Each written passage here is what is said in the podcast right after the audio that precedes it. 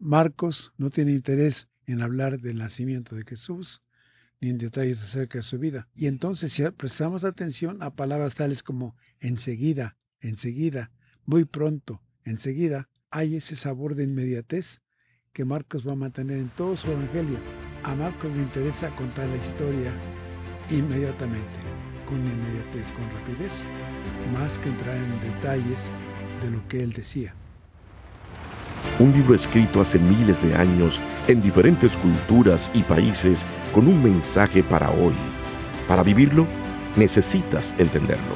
Explora la Biblia, la primera Biblia de estudio en audio que te ayudará a profundizar más en la palabra de Dios. Expertos biblistas explican los aspectos históricos y culturales que facilitan la comprensión del texto.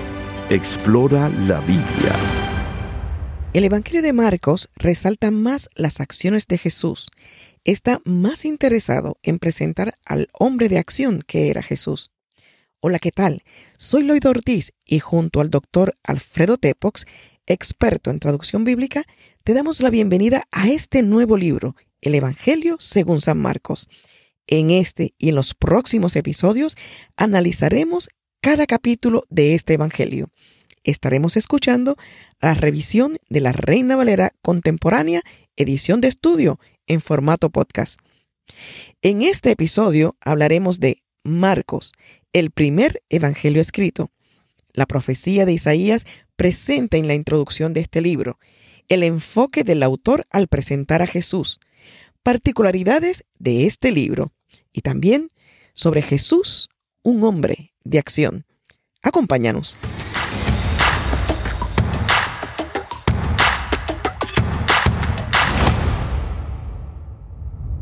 Bienvenidos a esta nueva temporada.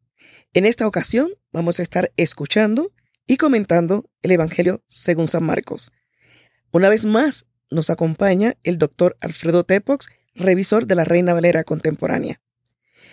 La mayoría de los estudiosos, y usted me dirá, doctor Tepox, si es así, supone que Marcos fue escrito antes que los otros evangelios y que sirvió de base para que Mateo y Lucas escribieran sus evangelios. A diferencia de Mateo y Lucas, Marcos presta menos atención a las enseñanzas de Jesús y resalta más sus acciones. Siempre que Mateo, Marcos y Lucas cuentan la misma historia, Marcos acostumbra a suministrar más detalles, lo cual embellece sus relatos y los vuelve memorables. ¿Está usted de acuerdo con esto, doctor Tepox? En esencia, sí. Es decir, el acuerdo en cuanto a los llamados evangelios sinópticos, Mateo, Marcos y Lucas, es bastante complejo en cuanto a buscar las fuentes que cada evangelista tomó para armar su evangelio. Pero en cuanto a las fechas, no hay duda, yo creo, hoy día, de que Marcos fue el primero y fue la fuente principal de información para Mateo y Lucas, quienes redactan su evangelio, cada uno con su estilo particular, pero basados en la información que ya brinda de entrada Marcos. ¿Evangelio qué significa? Buenas noticias, buenas noticias. Y en ese sentido, es la primera palabra que encontramos en el versículo 1 del tercer capítulo principio del Evangelio de Jesucristo, el Hijo de Dios. Es de otras palabras, así comienza la historia de las buenas noticias acerca de Jesucristo. En el Nuevo Testamento se refiere al mensaje de salvación anunciado por Jesús y sus apóstoles. Es muy probable que aquí sea una referencia a todo el libro, y de ser así, Marcos sería el único escritor del Nuevo Testamento en decir que su libro es un evangelio. Es, es correcto y por otra parte no dice todo, porque el siguiente versículo hace referencia a una cita del profeta Isaías, capítulo 40. El mensajero del Señor prepara su camino delante de Jesús y una voz clama en el desierto. O sea, son citas, palabras prácticamente tomadas del Evangelio, que también es Evangelio, la profecía del profeta Isaías. Isaías, que proclama su mensaje al retorno del destierro, ve en esta vuelta de Babilonia un segundo éxodo. Ve a un Dios liberador que va nuevamente a devolver la tierra a su pueblo, y entonces el panorama desértico del retorno, del destierro, eh, lo refleja Isaías en un tono de esperanza. Y en ese sentido son buenas noticias desde allí. Con esta introducción, escuchemos el primer capítulo del Evangelio según San Marcos. Lectura de la Biblia en la versión Reina Valera Contemporánea de Sociedades Bíblicas Unidas. Evangelio de San Marcos. Capítulo 1. Predicación de Juan el Bautista. Principio del Evangelio de Jesucristo el Hijo de Dios, como está escrito en el profeta Isaías.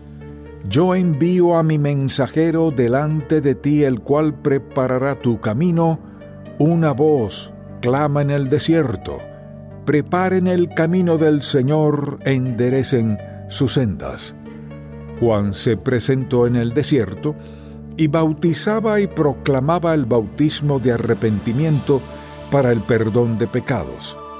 Toda la gente de la provincia de Judea y de Jerusalén acudía a él, y allí en el río Jordán confesaban sus pecados, y Juan los bautizaba. La ropa de Juan era de pelo de camello alrededor de la cintura, llevaba un cinto de cuero y se alimentaba de langostas y miel silvestre. Al predicar, Juan decía, Después de mí viene uno más poderoso que yo, yo no soy digno de inclinarme ante él para desatarle la correa de su calzado. A ustedes yo los he bautizado con agua, pero Él los bautizará con el Espíritu Santo. El bautismo de Jesús. Por esos días, llegó Jesús desde Nazaret de Galilea y fue bautizado por Juan en el Jordán. En cuanto Jesús salió del agua, vio que los cielos se abrían y que el Espíritu descendía sobre él como una paloma y desde los cielos se oyó una voz que decía, Tú eres mi Hijo amado en quien me complazco. Tentación de Jesús. Enseguida, el Espíritu llevó a Jesús al desierto, y allí fue puesto a prueba por Satanás durante cuarenta días. Estaba entre las fieras, y los ángeles lo servían. Jesús principia su ministerio. Después de que Juan fue encarcelado, Jesús fue a Galilea para proclamar el Evangelio del reino de Dios. Decía, El tiempo se ha cumplido y el reino de Dios se ha acercado. Arrepiéntanse y crean en el Evangelio. Jesús llama a cuatro pescadores. Mientras Jesús caminaba junto al lago de Galilea, vio a Simón y a su hermano Andrés. Estaban echando la red al agua porque eran pescadores. Jesús les dijo, Síganme y yo haré de ustedes pescadores de hombres. Enseguida, ellos dejaron sus redes y lo siguieron. Un poco más adelante, Jesús vio a otros dos hermanos, Jacobo y Juan, hijos de Zebedeo, quienes estaban en la barca y remendaban sus redes. Enseguida Jesús los llamó, y ellos dejaron a su padre Zebedeo en la barca con los jornaleros y lo siguieron. Un hombre con un espíritu impuro llegaron a Cafarnaún, y en cuanto llegó el día de reposo, Jesús fue a la sinagoga y se dedicó a enseñar. La gente se admiraba de sus enseñanzas porque enseñaba como corresponde a quien tiene autoridad y no como los escribas. De pronto un hombre que tenía un espíritu impuro comenzó a gritar en la sinagoga, Oye Jesús de Nazaret, ¿qué tienes contra nosotros? Has venido a destruirnos. Yo sé quién eres tú, eres el Santo de Dios. Pero Jesús lo reprendió y le dijo, Cállate y sal de ese hombre.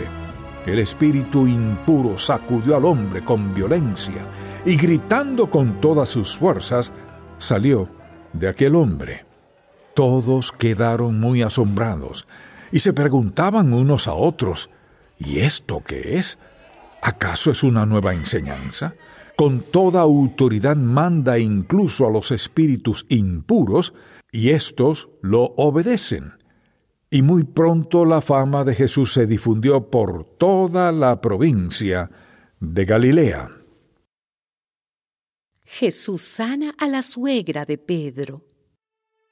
En cuanto salieron de la sinagoga, Jesús fue con Jacobo y Juan a la casa de Simón y Andrés. La suegra de Simón estaba en cama porque tenía fiebre y enseguida le hablaron de ella.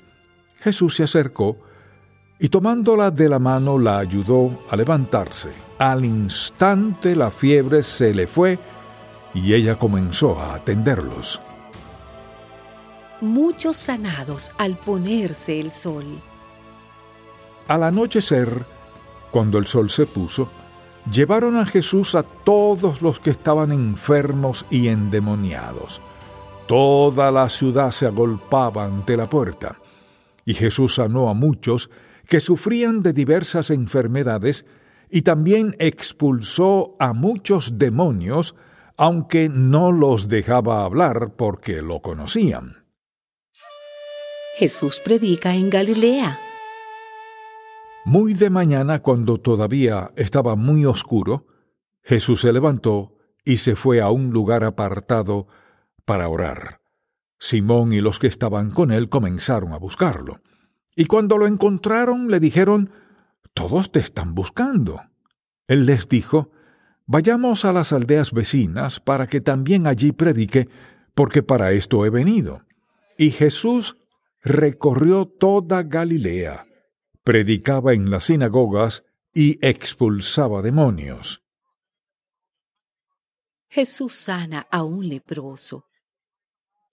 Un leproso se acercó a Jesús, se arrodilló ante él y dijo, si quieres, puedes limpiarme. Jesús tuvo compasión de él, así que extendió la mano, lo tocó y le dijo, quiero ya has quedado limpio.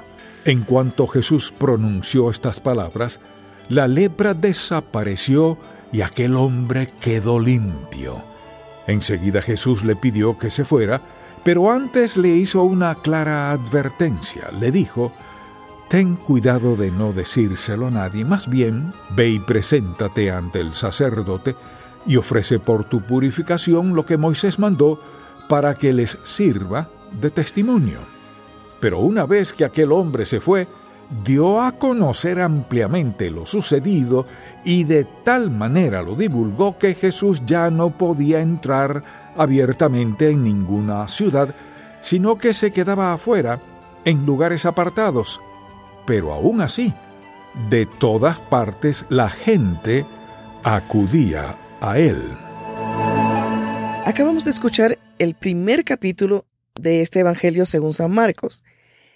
Podemos tratar de agrupar los diferentes temas que aquí se escucharon, como por ejemplo el bautismo de Jesús, tentación de Jesús, el inicio del ministerio, cuando Jesús llama a cuatro pescadores, un hombre que tenía un espíritu inmundo, Jesús sana a la suegra de Pedro, y muchos son sanos al ponerse el sol. Podemos más o menos redondear esto que nos presenta este Evangelio en este capítulo? Llama la atención que comparado con Mateo, Marcos no tiene interés en hablar del nacimiento de Jesús ni en detalles acerca de su vida. Y entonces si prestamos atención a palabras tales como enseguida, enseguida, muy pronto, enseguida, hay ese sabor de inmediatez que Marcos va a mantener en todo su evangelio. A Marcos le interesa contar la historia inmediatamente, con inmediatez, con rapidez, más que entrar en detalles de lo que él decía. Marcos tiene más interés en mostrar lo que él hacía. Eso es notable. La sucesión de eventos aquí es tal que realmente cada fragmento merece atención por sí mismo, pero en su conjunto nos da la visión de un Marcos interesado en el hombre de acción que era Jesús. Comencemos por alguno de ellos. Bueno, eh, la tentación, por ejemplo, no, no entra en detalles, pero muestra que Jesús como hombre tuvo esa tentación, de la cual da más detalles Mateo. Llama a cuatro pescadores y ese es un inicio de ministerio donde los pescadores tampoco se detienen a pensar qué hacer o qué no hacer. Simplemente dejan sus redes y lo siguen. O la curación del hombre con espíritu impuro. Aquí pues nuevamente tenemos un caso que puede ser controvertido, pero que por otra parte nos señala a un Jesús que viene a limpiar a la gente de esas impurezas, aquí personificadas en un espíritu. O el sanar concretamente a la, suegra de Pedro. Él se da cuenta de que Pedro lo está siguiendo y es su discípulo, pero necesita atención. Y la suegra, en la cultura judía, pues dependía mucho los hombres de las mujeres, porque la cocina, las labores del hogar estaban, por así decir, restringidas o limitadas a la mujer. Si no había mujer en la casa, Pedro tendría problemas para la comida, la limpieza, etc. Aquí eh, no cura la suegra nada más por la cuestión cotidiana de hacer comida o lavar la ropa, pero sí la cura porque como familia de Pedro es una persona importante y así lo entiende Pedro y así lo entiende la suegra y así lo entiende Marcos, por eso lo consigna. Y luego lo vemos enseguida predicando en Galilea. Él nació en Belén, pero su territorio, su campo de acción fue Galilea. Entonces, eso llama la atención porque en alguna parte otro evangelista va a decir, ¿acaso de Galilea puede salir algo bueno?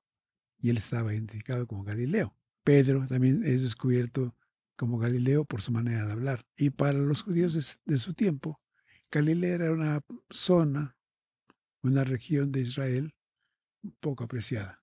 A Marcos le urge hacer saber que Jesús va a trabajar entre los desposeídos, los despreciados de la tierra.